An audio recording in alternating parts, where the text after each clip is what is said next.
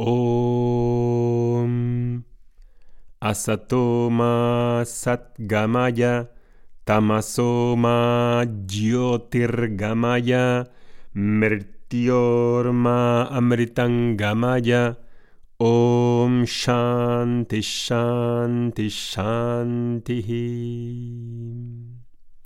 Llévame desde la irrealidad a la realidad. Llévame desde la oscuridad al conocimiento, a la luz del conocimiento. Llévame desde la mortalidad del cuerpo a la inmortalidad del ser. Muy buenos días, espero que estéis bien. Estamos hablando de la oración, del ritual. Es un engaño pensar que en el futuro las cosas me irán bien, que si consigo X metas en el futuro, en el futuro, cuando consiga X metas en el futuro, cuando consiga tener la casa que quiero tener, cuando me jubile, cuando tenga hijos, cuando me case, cuando me divorcie, cuando conozca a esta persona, cuando me pasen una serie de cosas, allí seré feliz. Seré feliz cuando consiga tener o lograr todas esas cosas, sean del tipo que sean, profesionales, relaciones financieras, espirituales, de desarrollo personal, etc. Y normalmente creemos que es a través de la iniciativa propia solo por el esfuerzo. Cierro los ojos muy fuertes y voy a conseguir todo aquello que me proponga y eso que me proponga me dará la paz y la felicidad y eso será el éxito. El problema de esa noción de éxito, de conseguir resultados, de conseguir aquellas cosas que creo que he de tener para ser feliz, es que probablemente durante ese trayecto nos perdamos por el camino y haya innumerables daños colaterales. ¿Qué daños colaterales? Si la meta es el dinero y quiero tener mi cuenta bancaria X dinero y comprar X cosas, un piso, un coche deportivo, una casa en la playa, una buena educación para los hijos, a nivel económico, que tengan mm, abundancia, que tengan todo lo que quieren.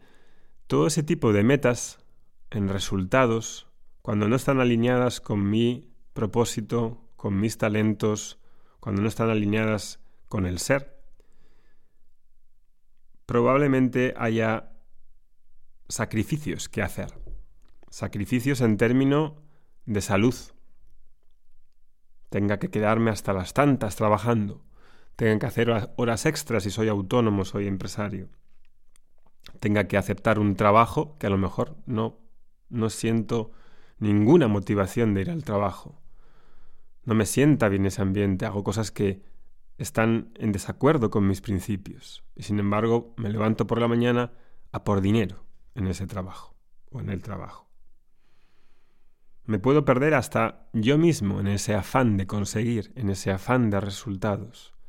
De tal manera que cree una fiebre en la que ni siquiera me doy cuenta de que tengo fiebre, alta fiebre, fiebre alta. Tensión, todo tipo de estrés, todo tipo de ansiedad, de irritaciones. Todo el tipo de insatisfacción por hacer cosas en las que a lo mejor ni creo solo por los resultados, por lo que la moda dice, por lo que la sociedad dice que he de tener para verme bien. ¿Cuál es el saldo positivo?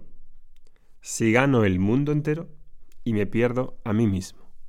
Porque fundamentalmente estoy buscando una satisfacción conmigo mismo. Pero si en ese empeño de conseguir todo externo me pierdo a mí mismo, ¿cuál es la gracia? Esto que parece de total sentido común Quizá incluso durante años nos perdemos en esa vorágine. Debe haber algo errado en esa noción de éxito. Vedanta es una cosa totalmente diferente a este mecanismo, a esta aproximación. ¿Será posible empezar por el final? Es decir, ¿Qué pasaría si hoy te dieses cuenta que ya has conseguido todo? Y no todo en el sentido de que tenga que tener miles de cosas, sino que aquello que busco a través de esas cosas, personas, situaciones, es decir, verme a gusto conmigo mismo, verme en paz. No busco el dinero por el dinero mismo, sino por el valor que tengo sobre el dinero que pienso que me dará más tranquilidad, más paz. ¿Qué pasaría si esa paz y alegría, esa satisfacción de verme bien conmigo mismo, ya lo hubiese conseguido? ¿Qué pasaría si la paz fueses tú, si el amor fueses tú, si la alegría fueses tú, incluso si el dinero fueses tú mismo? Porque no hay nada fuera de ti mismo, no hay nada fuera del ser. Solo tú mismo puedes darte o quitarte todo a ti mismo.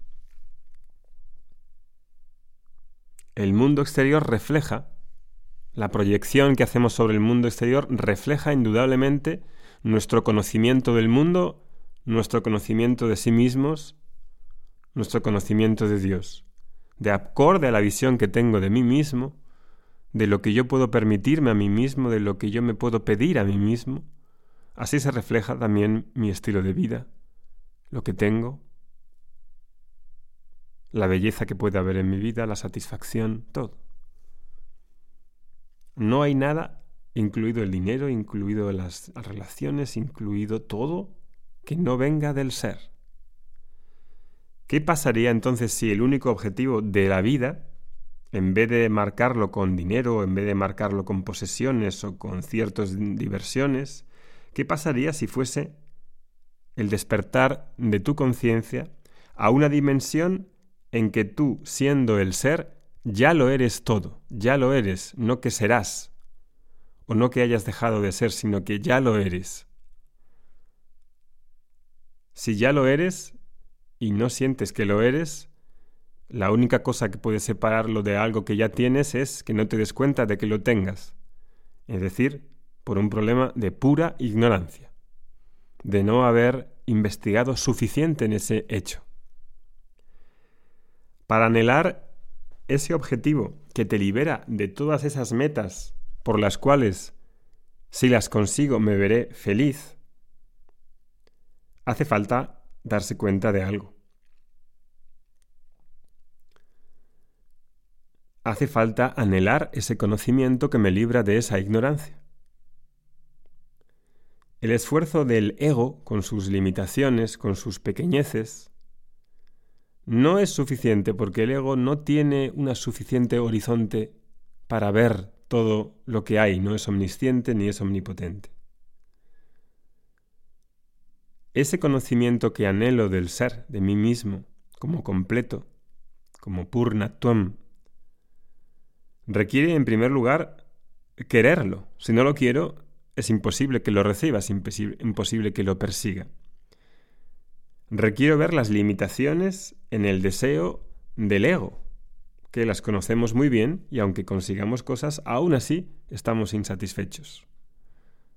El hecho de querer y querer y hacer y hacer y hacer frenéticamente implica que debe de haber alguna insatisfacción. Hay gente que dice, Oscar, yo estoy satisfecho. Y no sé qué pensar, porque estás satisfecho bastante, estás satisfecho de manera duradera.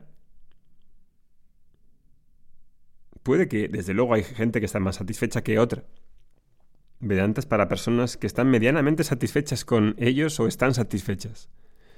Pero de fondo, cuando escarbamos en nuestras personalidades, vemos que hay siempre un sentido de insatisfacción profundo, no superficial que hace que quiera estar buscando tantas cosas, y aunque las consiga, sigo y sigo buscando, y nada de malo en las búsquedas, sino en el sentido de que a través de esas búsquedas al final me veré satisfecho. Aquí es donde aparece la oración. Muchas personas hemos pensado que lo único que hay en la vida que nos haga ganar esas cosas que queremos es nuestro esfuerzo individual. Y nada malo en el esfuerzo individual. Pero hay un segundo motor que nos enseña esta cultura vedántica que es la oración. La oración es algo diferente que el esfuerzo, aunque la oración también requiere un tipo de esfuerzo. La oración me abre a una dimensión de variables que yo no imagino ni que existan. Toco causas que no sé que están ahí, porque con mi esfuerzo individual no soy capaz de verlas. Con mi esfuerzo individual no controlo todas las variables que están implicadas a la hora de crear un resultado. Como veo esa limitación en mí, soy, soy capaz de invocar a través de la oración al ser infinito, al ser cósmico, que sí ve, que sí ve por mí. Si no aprieto el botón de la oración, pues no tengo, no aprovecho esa fuerza de ese segundo motor. Y entonces sobrevuelo con el esfuerzo individual únicamente. Y el esfuerzo individual únicamente lleva hasta cierto sitio, cuando podría volar más lejos y con menos carga con igual esfuerzo individual, no que elimine el esfuerzo individual. Estamos empezando, vamos a empezar el día 25 de abril, un ritual donde vas a poner en marcha la fuerza de la oración durante 40 días seguidos ininterrumpidamente, sábados y domingos incluido. En ese ritual vas a aprender en 16 pasos cómo la oración va a tratar aquellos factores desconocidos que ni vislumbramos y que bloquean numerosas áreas de nuestra vida y no sabemos por qué. No sabemos qué es lo que lo bloquea, porque no somos omniscientes. La oración sí que es capaz de tocar esos botones en los que hay bloqueos, en los que hay algo que no nos permite ver, que no nos permite solucionar o disolver los problemas. Sean las áreas que sean, financieras, de salud, de relaciones, de amor, espirituales. La oración trata con causas conocidas y desconocidas. También requiero atención individual, por supuesto, porque aquí no hay una, una magia negra que opere aquí. La oración opera simplemente en un marco que el esfuerzo no toca, no tiene nada que ver. Por eso son dos motores. Y en este ritual de 16 pasos, muy antiguo, muy bonito, muy bello, realmente bello. Es una de las cosas que quiero enseñaros para que podáis aprovechar la bendición de las oraciones, la bendición de invocar la divinidad, la invocación de invocar nuestro más alto potencial, latente en nosotros, que está en nosotros y que si no es invocado, es imposible que se manifieste. No sé si volveremos a repetir este ritual, no en bastante tiempo. Es una oportunidad única para esas personas que ven este valor de la oración y que quizá no saben orar o que quizá no que no sepan orar, sino que no tienen una estructura para orar. El ritual védico es una maravilla, es una de las cosas que para mí pues han sido una clave en mi vida a la hora de descubrir herramientas que puedan ayudarte a mejorar, ayudarte con tantos problemas desconocidos que no tienes idea de cómo se pueden resolver y que a través de la oración y el ritual empiezan a verse, empiezan a vislumbrarse, empiezan a deshacerse. Es algo difícil de explicar. Es como algo que no sucede por tu propia voluntad. No sucede porque tú quieres, ni de la manera que tú quieres, pero se ponen en movimiento unas causas que empiezan a hacer algo, empiezan a derribar obstáculos, empiezan a darte claridad, a darte madurez, a quitar durezas, rigideces que empañan nuestra comprensión. Y es algo que llevo tiempo queriendo compartir con las personas que estén interesadas, que quieran invertir en estos 40 días en sí mismos, en una de las cosas más profundas que pueden haber, que es saber invocar, utilizar este segundo motor de la oración y el ritual. El ritual es una de las formas más potentes de oración. La oración a secas, digamos, verbal o mental, es potente, claro que sí, pero el ritual lo es mucho más, así lo dice el Veda. Hay movimientos físicos, acciones físicas, acciones mentales, acciones verbales, hay ofrendas, está el altar delante. Es sin duda alguna mucho más potente que la oración a secas.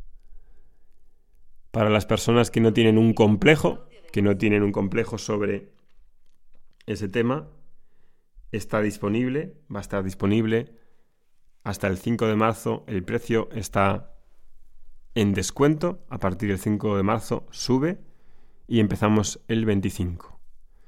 Si a ti te ha resonado todo esto, si crees que la gracia, que la oración, quieres potenciarla, quieres que forme parte de tu vida, quieres aprender, quieres aprender una forma de oración que te dé algo que a lo mejor todavía no has visto en tu vida, si no tienes un complejo sobre este tema y sientes de verdad que es algo para ti, te recomiendo que te apuntes, te recomiendo que entres en esta experiencia.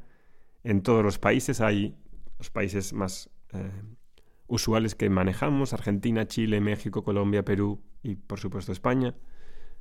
Vamos a comenzar, lo explicaremos todo muy bien antes de comenzar, es una oportunidad excelente.